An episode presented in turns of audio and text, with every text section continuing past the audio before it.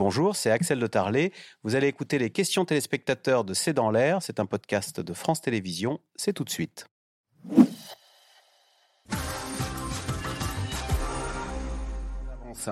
Question téléspectateur euh, Tamar euh, Sebok. Le peuple les peuples israéliens et palestiniens se haïssent-ils autant que leurs dirigeants? Est-ce que dans la vie de tous les jours, allez, on, copine ou est-ce que non, euh, la détestation a imprégné à tous les niveaux?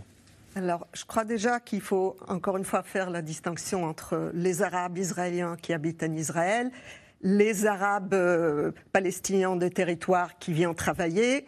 Il y a dans la société israélienne à l'intérieur d'Israël, il y a énormément d'Arabes israéliens et d'Israéliens euh, d'origine juive ou autre. Il y a des couples mixtes, comme on dit?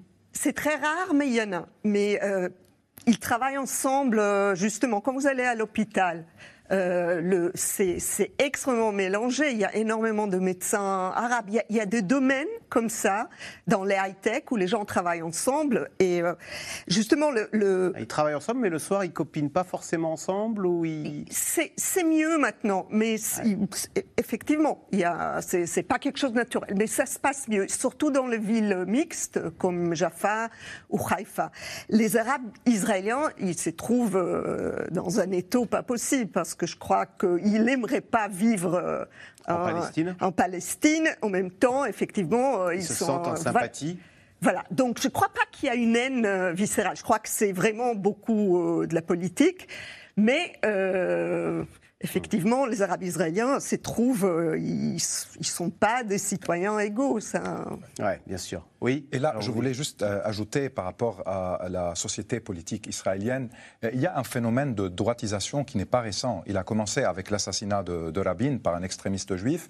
Et puis depuis, à part la parenthèse de Ehud Barak 99-2000, ça a été toujours des gouvernements de droite et parfois de droite et d'extrême droite. Donc cette droitisation dans la vie politique israélienne, euh, avec un changement même euh, de la rhétorique du, de l'État démocratique juif à l'État juif démocratique a fait que les Palestiniens d'Israël ou les Arabes de 48 se sentent de plus en plus discriminés, de plus en plus sous pression de l'institution euh, israélienne. Et aujourd'hui, il y a un ministre, M. Smotrich, qui dit que même la mixité à laquelle vous avez fait référence, euh, celle des hôpitaux, il faut l'arrêter. Il ne faut pas que les Arabes ou les non-juifs et les juifs euh, soient en mixité. Donc il y a de plus en plus de politiques et de volonté de discrimination envers les Palestiniens d'Israël à l'intérieur de l'establishment politique euh, et sécuritaire israélien avec en même temps l'apartheid qui est décrite maintenant par des organisations même israéliennes comme B'Tselem, euh, en plus Donc il y a une radicalisation des deux Donc côtés la radicalisation qui fait ne se euh, comprend plus. Alors le Hamas a-t-il bien évalué les conséquences que va avoir cette attaque Piraski?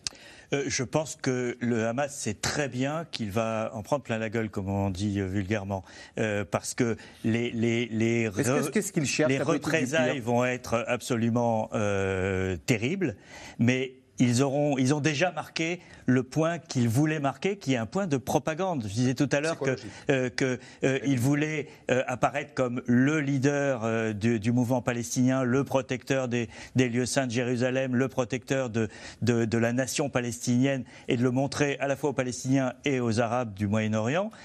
ça, ils l'ont montré aujourd'hui avec des actes inédits et avec des images qu'ils exploitent sur les réseaux sociaux et qu'ils ont eux-mêmes mis en scène. La suite, mais ils savent très bien que, par exemple, les, hommes qu'ils ont envoyés en territoire israélien sont condamnés ce sont des, missions suicides. Euh, on n'est pas dans, dans la guerre de 73 où les armées égyptiennes et syriennes pouvaient imaginer qu'elles pouvaient gagner une guerre conventionnelle contre Israël. Euh, et, pendant quelques jours, Israël a bien cru qu'il était en train de perdre. Là, euh, il y a une, un, coup terrible pour la société israélienne, mais il n'y a pas une menace. Il n'y a pas une menace existentielle pour l'État d'Israël parce que euh, l'armée israélienne est évidemment capable de faire face à cette menace. Euh, donc c'est une mission suicide, mais une mission suicide qui remplit une mission de, de, de, propagande et de message qui est déjà d'ores et déjà gagnée. Comment, alors justement, Amélie dans le Rhône, comment Israël va-t-il se venger? Donc il y a déjà des raids aériens. Autre, À quel autre type d'opération peut-on ou doit-on ou faut-il s'attendre? Bah, Moi, je pense qu'on a déjà vu en 2008-2009 une guerre, en 2014 une guerre, en 2012 une guerre, en 2021 une guerre. Il va y avoir une nouvelle guerre avec aussi des destructions massives, avec cette fois peut-être un peu plus de sympathie de la part d'une partie de la communauté internationale, vu ce qui s'est passé euh, d'une manière spectaculaire ce matin. Jusqu'à maintenant, les Américains sont un peu plus froids que d'habitude par rapport à leur soutien inconditionnel. À rappeler que les États-Unis, par exemple, ont utilisé 53 fois le droit de veto pour protéger Israël de toute condamnation au niveau des Nations Unies. Ils montrent aujourd'hui une certaine, je ne vais pas dire distance, ils vont évidemment appuyer, mais il y a une sympathie euh, via la, couverture médiatique également. Peut-être Netanyahu va penser qu'une opération militaire encore plus euh, violente, virulente, euh, va montrer qu'il reprend la situation en main, qu'il essaye d'effacer l'image et l'aspect psychologique de ce qui s'est passé. Mais il me semble que c'est un cercle vicieux. je pense que la question reste au fond politique. Il y a un siège, il faut finir avec ce siège et trouver une solution juste pour les Palestiniens. Dans, l'échelle des représailles, euh, il y, a une discussion en Israël sur la, possibilité de réoccuper Gaza. Parce qu'on voit bien au fil des années que ces bombardements, ces raids de représailles ne règlent rien.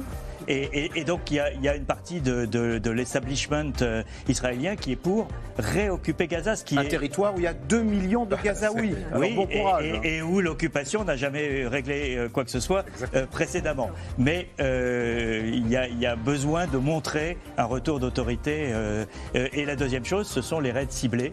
Personnels. Donc les, dirigeants militaires du Hamas ah ont intérêt à, à, bien choisir leur flanc. Voilà, eh merci beaucoup de nous avoir aidé à décrypter ces terribles événements, hein, ce raid euh, du Hamas ce matin en territoire euh, israélien avec des commandos terroristes. Vous restez euh, sur France 5 à suivre, c'est l'hebdo et puis lundi, un nouveau C'est dans l'air. Bonne soirée sur France 5.